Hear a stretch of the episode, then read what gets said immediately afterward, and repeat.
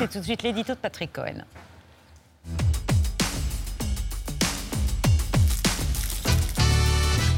Dans un discours devant les ambassadeurs français réunis à l'Élysée, Emmanuel Macron a demandé hier aux diplomates d'être plus réactifs sur les réseaux sociaux pour riposter aux attaques que subit la France. Oui, attaques euh, téléguidées notamment euh, par la Russie et principalement en Afrique. Le mensuel euh, Jeune Afrique vient de publier une enquête très informée et très éclairante sur la façon dont Moscou a fait monter le ressentiment anti-français sur le continent à coup de fausses nouvelles relayées par des agents d'influence et des médias locaux. Une énorme manipulation a d'ailleurs été euh, déjouée par la France. C'était en avril dernier. Oui, le 21 avril, deux jours après le départ de l'armée française de sa base de Gossi au Nord-Mali, un petit groupe de soldats russes s'est allé enterrer dans le sable, non loin du camp, des cadavres noirs avant d'exhiber photos et vidéos de ce faux charnier sur Twitter avec ce comme deux heures plus tard, avec ce commentaire, voilà ce que les Français ont laissé derrière eux.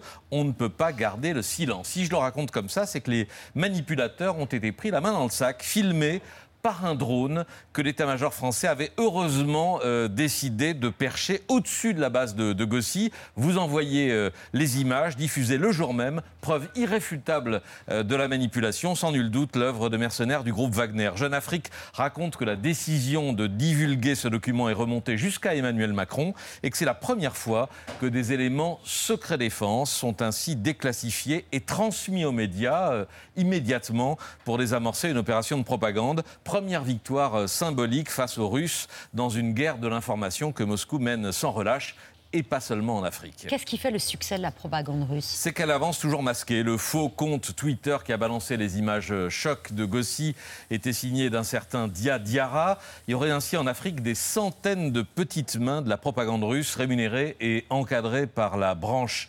médiatique du groupe Wagner basé à Saint-Pétersbourg. Wagner finance aussi des médias locaux, des journalistes, des contenus, des articles offerts euh, clés en main et s'appuie sur quelques influenceurs qui comptent des centaines de milliers d'abonnés euh, sur les réseaux sociaux. La vedette locale aura toujours mille fois plus d'influence que n'importe quel discours de Vladimir Poutine. La preuve hier en France. Oui, la preuve hier avec une chroniqueuse de BFM TV, qui n'est pas Roselyne Bachelot, ancienne finaliste présidentielle, Ségolène Royal, qui relaie tranquillement euh, le langage de Moscou en jetant le doute sur les crimes de guerre commis euh, en Ukraine, propagande, selon elle, du président ukrainien Zelensky. Tout le monde le sait, qu'il y une propagande, une propagande de guerre par la peur d'ailleurs. Et ne serait-ce que le, premier, le premier événement qui a été dit, la maternité bombardée, quand M. Zelensky a fait le tour des parlements européens, et c'est là que le processus de paix s'est interrompu, il a utilisé ça. Il a dit J'ai rencontré une femme enceinte qui m'a dit Vengez-moi, etc. Il a été incapable de donner le nom de cette femme. On n'a pas su le nom des victimes. Et vous pensez bien que s'il y avait eu la moindre victime, le moindre bébé avec du sang, à l'heure des téléphones portables, on les aurait eus.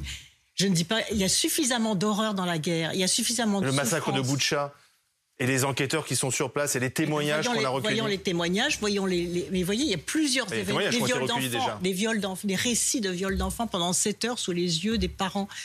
Mais c'est monstrueux d'aller diffuser des choses comme ça uniquement pour interrompre le les processus de paix.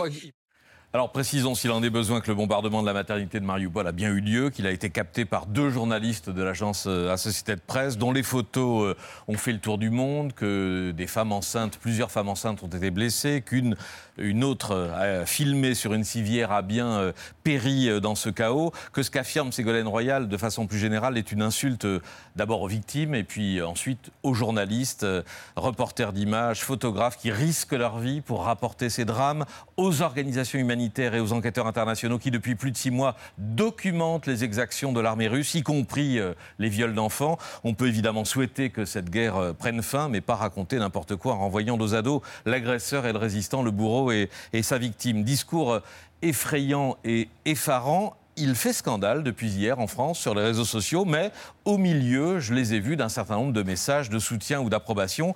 Madame Royal garde encore un peu de crédit dans une fraction de l'opinion. Mission accomplie donc. Conclusion eh ben, C'est bien la peine d'avoir fermé Spoutnik et Russia Today si c'est pour laisser délirer Madame Royal.